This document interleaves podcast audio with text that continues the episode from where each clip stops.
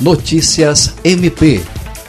O Ministério Público do Estado do Acre, por intermédio da Promotoria de Justiça Criminal da Comarca de Brasileia, conseguiu, junto ao Serviço Nacional de Aprendizagem Comercial, SENAC, a concessão de vagas em cursos técnicos e profissionalizantes para mulheres vítimas de violência doméstica o promotor de justiça Vanderlei Batista Cerqueira apresentou ao SENAC o programa Dias Melhores, que promove empoderamento e planejamento familiar, fornecendo ferramentas que possam levar à autonomia financeira da mulher vítima de violência.